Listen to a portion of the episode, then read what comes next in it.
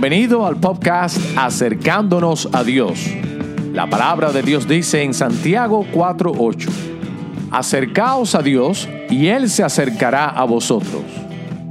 Hola, soy el pastor Alberto Guzmán, quien les agradece por su atención.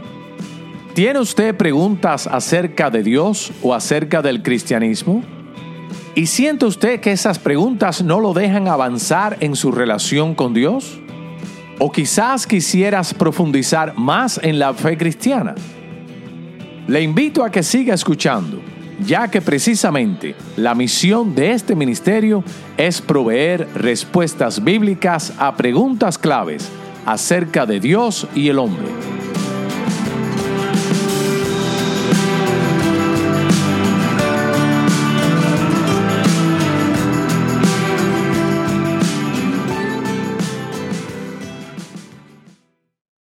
Muy bien, amados hermanos, la pregunta del día de hoy es, ¿por qué fue que el Hijo de Dios se tuvo que hacer hombre para morir y pagar y redimirnos y ser de esa forma el rescate por nuestros pecados? Bueno, la respuesta es, y hay que mirar aquí realmente a otra vez a la crucifixión de Cristo al Calvario, a la cruz de Cristo, porque la crucifixión de Cristo no solamente es el evento más importante de la historia de la humanidad, sino que también es el evento más importante de la narrativa bíblica. La doctrina de la redención es la corona de la narrativa bíblica, del mensaje que tenemos nosotros en la Biblia. De tal manera que no solamente vimos la vez pasada, en el podcast anterior, cómo es que la doctrina de la redención, del sacrificio de Cristo en la cruz del Calvario, eh, interpreta aún la doctrina del pecado. Es decir, que la doctrina de realmente de, de que el Hijo de Dios es sacrificado brutalmente en una cruz del Calvario, nos interpreta a nosotros la magnitud y la gravedad de nuestra condición de pecador. Eh, eh, eh, la deuda es tan infinita con Dios del pecador, de cada pecador, que se requiere nada más y nada menos que al mismísimo Hijo unigénito de Dios morir y sacrificarse por nuestros pecados. El precio de nuestros pecados es el Hijo de Dios. Entonces la doctrina de la redención es la que ilumina e interpreta la magnitud del debacle del Génesis capítulo 3, que es la doctrina de la caída del pecado, donde nos narra cómo fue que la humanidad cayó en pecado y de esta manera abandonó a Dios. Y este gap o esta separación, el único que fue capaz de realmente eh, unir estos dos realidad, Dios y el hombre, es realmente el Hijo de Dios. Hoy vamos a ver nosotros la necesidad de que por qué el, el, Hijo de Dios se tuvo que hacer hombre para morir por, nuestros, por nosotros. Y lo que vemos aquí no es la doctrina del pecado, es que esta doctrina ahora arroja luz e interpreta la doctrina de la encarnación, que es lo que nosotros celebramos en la Navidad, que es en este caso que el verbo se hizo carne, que el Hijo de Dios se hizo hombre y estuvo con nosotros. Y la pregunta realmente aquí es, bueno, ¿y por qué es que es de esta forma? Bueno, Génesis capítulo 3, según como nos recuerda Anselmo, es que fue la humanidad la que se rebeló contra Dios. Es la humanidad la que está en deuda con Dios. Es la raza humana. Y lo vemos ahí en la Biblia, en Génesis capítulo 3, cómo fue que ambos, el hombre Adán y Eva, se rebelaron contra Dios y condenándose a ellos mismos y a su posteridad eh, con esta naturaleza pecadora y rebelde y caída, corrupta, que la cual nosotros venimos a este mundo y es la que nos hace constantemente, voluntariamente ir en contra de Dios. Luego entonces fue la raza humana en Adán y Eva los que desobedecimos a Dios. Quiere decir que En este caso, se necesita que fuese la raza humana la que pagara el castigo divino por haber insultado a Dios infinitamente. Si la, justicia es darle a cada cual lo que se merece, en este caso no es justo que pague, vamos a decir, otro ser creado, otra especie, porque otra especie, vamos a decir, por ejemplo, otro, otra creación de Dios, un ángel, un serafín, un querubín, alguno de estos seres espirituales, ninguno de ellos realmente en este sentido eh, eh, han ofendido a Dios. Estamos de acuerdo que los ángeles, que son este, ángeles caídos, los demonios, perdón, pero, pero si aún ellos, algunos de ellos se ha de salvar, algunos, e, ellos tienen que estar representados delante de Dios también. Pero lógicamente sabemos que no hay posibilidad de salvación para los demonios porque no hay un plan de redención para ellos, según lo vemos en la Biblia. Pero sí existe un plan de salvación y de redención para realmente el hombre. Y entonces, como la raza humana fue la que cayó en desgracia y es la que está en deuda con Dios infinitamente, tiene que ser un hombre, un ser humano, un hombre, el que también venga y nos represente ante Dios para de esa manera nosotros reconciliarnos con Él, para poder tener esa reconciliación con el Señor. Porque como había dicho, no puede ser ningún eh, eh, otro ser creado porque no es propio.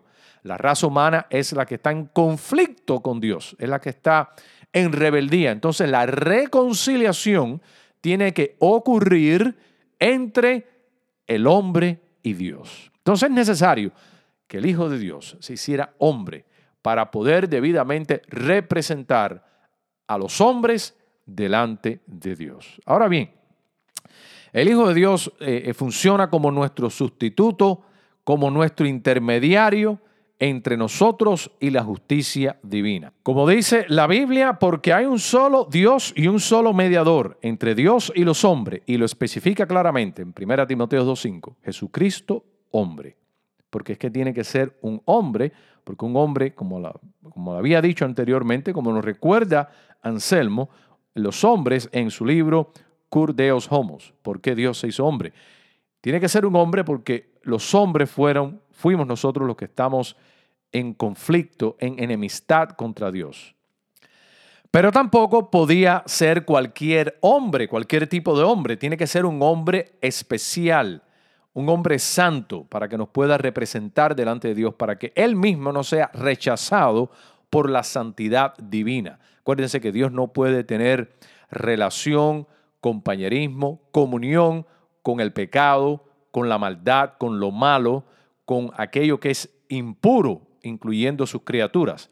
Luego entonces, eh, eh, este hombre que nos fuese a representar ante Dios para reconciliarnos con el Padre, tiene que ser un hombre que sea santo, inocente, un hombre que realmente no sea rechazado por Dios. Y por eso es que dice en Hebreos capítulo 7, verso 26, dice, porque tal sumo sacerdote nos convenía, santo, inocente, sin mancha, apartado de los pecadores y hecho más sublimes que los cielos que no tiene necesidad cada día, como aquellos sumos sacerdotes, de ofrecer primero sacrificios por sus propios pecados y luego por los del pueblo, porque esto lo hizo una vez para siempre, ofreciéndose a sí mismo. En Hebreos capítulo 7, versos del 26 al 27. Luego entonces Cristo, el Hijo de Dios, funciona como este hombre santo apartado de Dios, cuya condición, naturaleza y carácter le garantiza no ser rechazado por la santidad y la justicia divina. Para él poder realmente este hombre lograr esta reconciliación con Dios. Pero adicionalmente, ah, para poder ser un representante que realmente funcione, este mediador, este intermediario, no solamente tiene que ser 100% como nosotros, menos nuestra naturaleza pecadora, pero también este sustituto tenía que ser lo suficientemente capaz como para poder soportar el castigo eterno de nuestros pecados. Acordémonos que el, el, pecado del hombre acarrea condenación. y que el pecado es un insulto al Dios infinito, es desafiar al Dios infinito. Y por lo tanto, esto acarrea la ira infinita de Dios. Y luego entonces, para que exista una reconciliación, hay que satisfacer esa ira infinita de Dios. Hay que darle lugar a que Dios, eh, eh, eh, la justicia de Dios se lleve a cabo, porque Dios tiene que hacer justicia. Dice que la paga del pecado es muerte, la paga del pecado es condenación. Entonces, esa acción, esa reacción divina no se puede frustrar, tiene que llevarse a cabo. Pero entonces la pregunta es, ¿quién será lo suficientemente capaz eh, y, apto para soportar la ira infinita del ser infinito. ¿Quién? ¿Dónde está ese ser creado? No existe ningún ser infinito, por definición, creado que no sea el Dios infinito. Eh, la eternidad es una de las características intrínsecas en este sentido de Dios. En un sentido, los ángeles, eh, eh, todo esto son seres creados. En algún momento tuvieron un comienzo. O sea, ellos tienen limitaciones en su ser, en su existencia, pero Dios es el omnipotente. Él es infinito en su propia naturaleza, en su propio ser. ¿Y quién va a poder soportar la ira del infinito? Nadie, porque no hay nadie adecuado para esa labor. Luego entonces fue necesario que para que la ira infinita del Dios infinito encontrara su expresión y fuera satisfecha, fue necesario que este mediador, este representante, este sustituto que nos va a sustituir antes de la ira divina, fuese también infinito. ¿Y quién más adecuado para esta tarea que el mismísimo Dios? Luego entonces Dios en la persona de su Hijo Jesucristo, es nuestro mediador. Por esto es que nuestro representante ante Dios fue necesario que fuese 100% hombre, pero también 100% divino. No un arcángel, no un ángel, no un serafín, no un querubín, porque ninguna de estos seres creados vemos nosotros que tienen realmente la capacidad para reparar el insulto infinito el cual hemos ofendido a Dios. Recuerde que cada pecado que nosotros cometemos es una ofensa, es una deuda infinita que tenemos con Dios, porque lo estamos, nos estamos revelando, estamos insultando, estamos desafiando al Dios infinito. Y de esa manera se necesita también ser inmenso, grande, para poder soportar la ira de Dios. Usted no puede pagar una deuda de un millón de dólares con un billete de un dólar.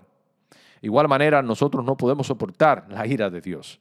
Simplemente tiene que ser el Hijo de Dios con las mismas características de Dios para que pueda soportar la justicia del eterno. Y el único eterno, en este caso, que se nos ha dado es a Jesucristo, que es 100% Dios y es 100% hombre. Así que esta es, la, esta es la respuesta.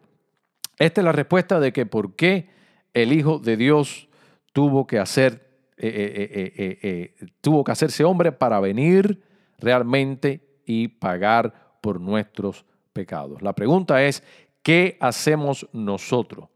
¿Qué hacemos nosotros con este sacrificio de Jesús? La Biblia nos dice en Romanos capítulo 3, verso 25 esta frase, fe en su sangre, que nosotros tenemos que responder al sacrificio de Cristo al plan de Dios en Jesucristo, fe en su sangre, fe en su sacrificio.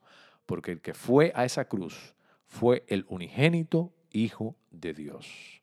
Porque de tal manera amó Dios al mundo que ha dado a su Hijo unigénito para que todo aquel que en él cree no se pierda, mas tenga vida eterna. Juan 3:16. Así que vemos nosotros aquí la respuesta y esto es una de las cosas que le recordó Anselmo a los cristianos de su época y nos sigue recordando a nosotros hoy en día, que al que murió por nosotros, nuestro representante, fue 100% humano, de carne y hueso, menos nuestros pecados, pero también fue 100% divino y fue el Hijo de Dios, el mismísimo y unigénito Hijo de Dios, de la misma naturaleza de Dios, que vino realmente a este mundo a morir por nosotros en la cruz del Calvario. Así que lo que nosotros tenemos en Cristo es un sustituto sin igual, es un sustituto y un intermediario al cual nosotros no merecemos. Y entonces, ¿qué tenemos que hacer nosotros? Bueno, ya Dios nos ha provisto en Cristo al sustituto perfecto. No hay nada mejor ni nada adicional a la sangre que Jesucristo derramó en la cruz del Calvario para nuestra salvación. Porque ahí estuvo Dios con nosotros. Emmanuel, como dice ahí en el libro de Mateo capítulo 1, eh, eh, eh, dice que será llamado su nombre Emmanuel. Así que mis amados hermanos y mis amadas hermanas, lo que nos toca a nosotros es confiar que la sangre, de Cristo, el sacrificio de Cristo en la cruz del Calvario, no hizo posible nuestra salvación, sino que la hizo segura. Posible en el sentido que si algo va mal, pues nos perdemos. No, realmente nada va a ir mal porque realmente está avalada por el mismo Dios en esa cruz del Calvario. 100% humano, 100% hombre. ¿Y qué tenemos que hacer nosotros? Confiar en este gran sustituto del cual nosotros realmente no merecemos. Poner nuestra fe en Cristo, en su sacrificio, no poner nuestra fe en nuestras obras, en una institución, en una iglesia, en un pastor, en, nada. No quiere decir que estas cosas sean malas. Al contrario, son dones de Dios y son bendiciones de Dios. Pero ninguna de estas cosas es para tener la función que tiene Jesucristo y su sacrificio por cada uno de nosotros. Así la pregunta es, ¿qué ha hecho usted con el sacrificio de Jesús? ¿Tienes tu fe? ¿Lo abrazas? ¿Crees en Él? que realmente Jesucristo murió por tus pecados y por mis pecados y para darnos la vida eterna? No tenemos otro recurso. ¿Cómo dice la Biblia en el Isaías capítulo 53, verso 6? Todos nosotros nos descarriamos como ovejas. Cada cual se apartó por su camino, pero Jehová cargó en él el pecado de todos nosotros. Y vemos nosotros en este sacrificio perfecto, el Cordero de Dios, que quita el pecado del mundo, el único recurso. Nadie mejor, más competente, más apto, más seguro no existe que Jesucristo, Hijo de Dios. Confiemos en Él que nuestra salvación, que nuestra redención, que nuestra resurrección está segura, está avalada, porque está avalada y sellada por la sangre del mismísimo Hijo de Dios. Que Dios te bendiga.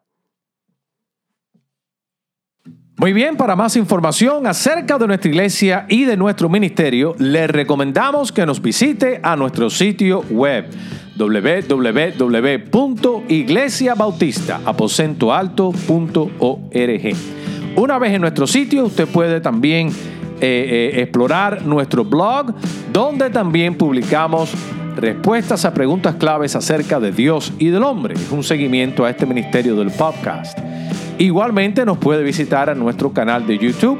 Usted puede poner en YouTube Iglesia Bautista Aposento Alto y eh, nuestra, el canal de nuestra iglesia se identifica con nuestro logo, que es un círculo azul, rojo y blanco con estos colores.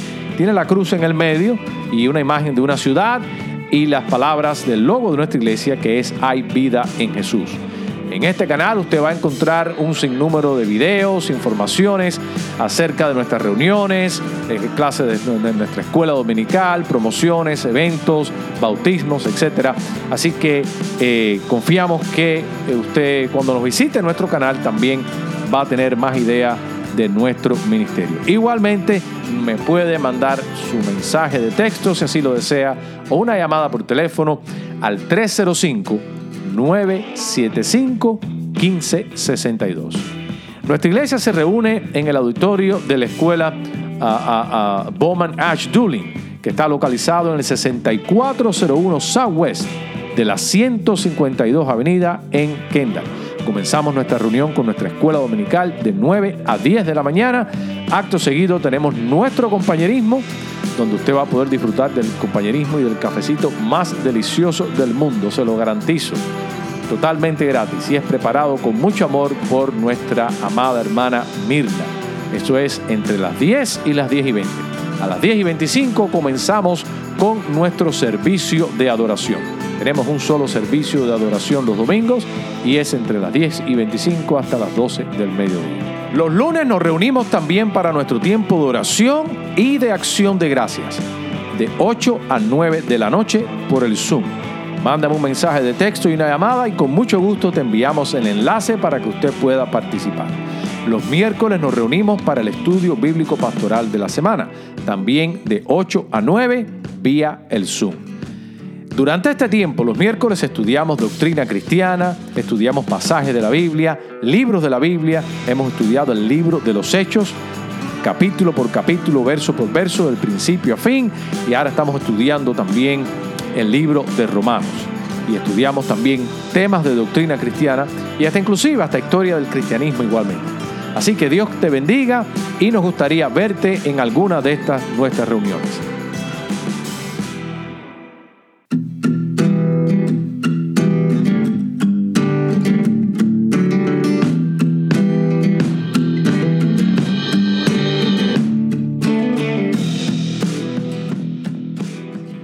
Este ha sido su servidor, el pastor Alberto Guzmán, quien le agradece por escuchar nuestro podcast Acercándonos a Dios. Si siente que este episodio le ha sido de bendición, humildemente le pido dos cosas. Primero, si no lo ha hecho aún, suscríbase a nuestro podcast. De esa manera recibirá notificación acerca de los futuros episodios. Y número dos, comparta este episodio con otras personas. Para más información acerca de nuestra iglesia, por favor visítenos a nuestro sitio web www.iglesiabautistaaposentoalto.org. Para comentarios o sugerencias de preguntas que usted quisiera que explorásemos en alguno de nuestros episodios, escríbame a mi correo electrónico gmail.com para hablar conmigo personalmente me puede llamar o enviar mensaje de textos al 786-234-6749. Este ha sido el pastor Alberto Guzmán, quien te recuerda que tomes la decisión de acercarte a Dios y Él se acercará a ti. Esa es su promesa en Santiago 4.8. Que Dios te bendiga.